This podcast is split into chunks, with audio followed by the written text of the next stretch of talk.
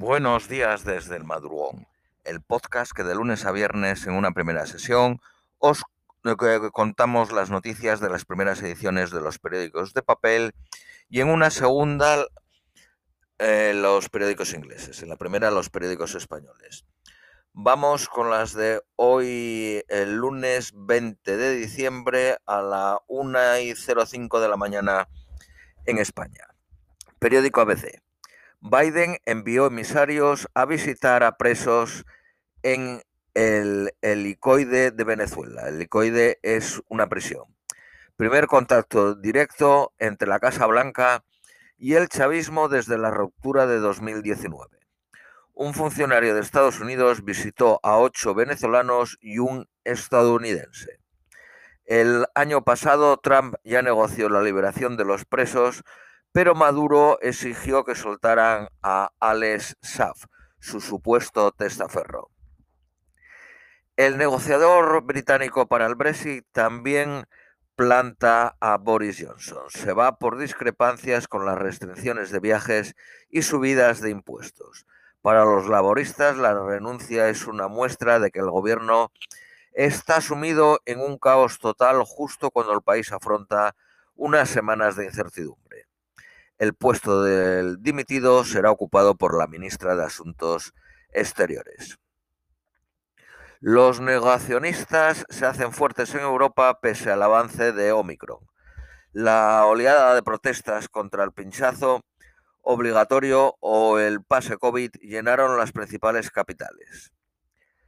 El Papa estudia si hubo abusos en la Iglesia española tras recibir un informe con 251 casos que le dio un corresponsal del periódico El País a un colaborador de Francisco durante el viaje a Chipre. El mejor telescopio espacial de todos los tiempos encara un lanzamiento de infarto más de 25 años de desarrollo, un presupuesto inicial de 500 millones que terminó costando 9.700, el flamante telescopio espacial James Webb, construido por la NASA, la Agencia Espacial Europea y la Agencia Espacial Canadiense, será lanzado el 24 de diciembre. Empresas españolas contribuyeron en Cuba a construir el nuevo centro Fidel Castro. Iberoastar y Meliá habrían donado unos 24 millones de euros según una investigación de CubaNet. Chile votó en calma al presidente que abrirá una etapa llena de incertidumbre. Kass advierte de que se irá a los tribunales si la izquierda gana por menos de 50.000 votos. Spider-Man logra el debut más taquillero de la pandemia. La película recaudó en todo el mundo 522 eh, millones y medio. Periódico El País. Biden elude ser el policía global.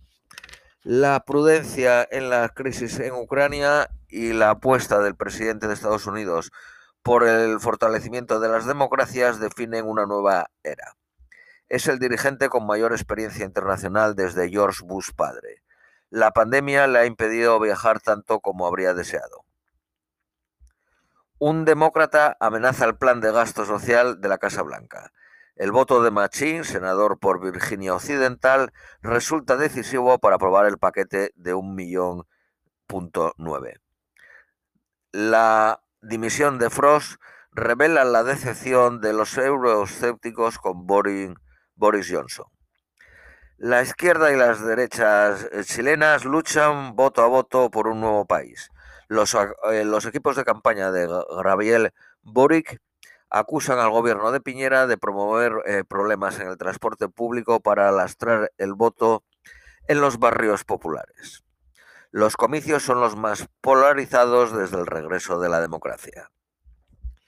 Hong Kong celebra sus primeras elecciones solo para patriotas. La participación se desploma por debajo del 30% en los comicios celebrados tras la reforma electoral impuesta por Pekín. La nueva ley hace casi imposible que la oposición concurra. Los ciudadanos eligen 20 de los 90 escaños en liza.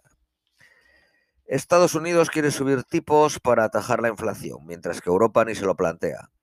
El Fondo Monetario Internacional prevé que Estados Unidos eh, eh, crezca en el 2021 un 5.2%. Periódico La Vanguardia. La inmigración ilegal entre Francia y el Reino Unido se triplica con el Brexit. El vacío legal tras la salida de Reino Unido de la Unión Europea favorece los cruces irregulares. Periódico Cinco Días. El precio de la electricidad rozará los 340 euros. La Unión Europea retrasa hasta el 2024 la aplicación de las normas sobre el Bitcoin y otras criptonitas. Periódico El Economista.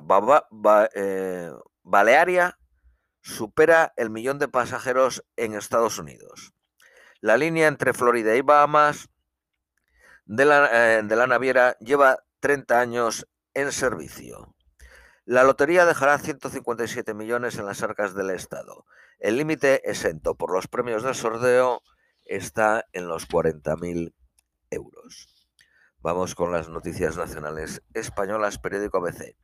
El centro derecha gana terreno y suma una mayoría holgada en una encuesta realizada para este periódico.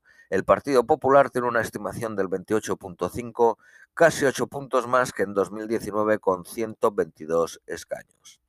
El Partido Socialista cae al 25.1, tres puntos menos que en las elecciones, y se queda en 99 diputados. Sánchez usa otra vez el Falcon para un acto de partido y llevan siete en un mes y medio. Ayer lo utilizó el helicóptero y el avión para acudir al Congreso de los Socialistas Catalanes. El gobierno sigue sin saber cuántos colaboradores quedan en Afganistán reconoce que no existe una relación de nombres porque la mayoría ya están en España. Las empresas no tendrán que sacar eh, licencia para instalarse en Madrid. Sánchez relega al encuentro con las regiones las nuevas medidas. Los presidentes autonómicos piden que la conferencia del día 22 sirva para fijar un criterio común. Periódico El País. Los negocios privados del presidente de Radio Televisión Española cuestionan su continuidad. Facturó 12 millones de euros con sus empresas durante su etapa en la universidad. Partido Popular Soy Podemos esperan sus explicaciones en el Congreso para decidir si piden el cese. Sus firmas fueron subcontratadas por trabajos encargados por la universidad. Eh, dos ex colaboradores de su compañía han sido fichados por Radio Televisión Española. Sánchez critica el acoso por la lengua en Cataluña. El presidente del gobierno arropa a ella como líder del Partido Socialista Catalán. Los ingresos por COVID en España casi triplican en un mes.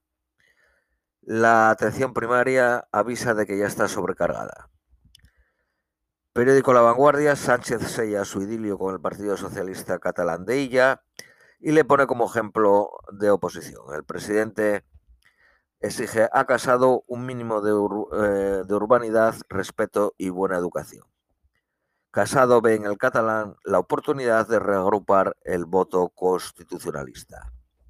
Esto es todo por hoy, os deseamos un feliz lunes y os esperamos mañana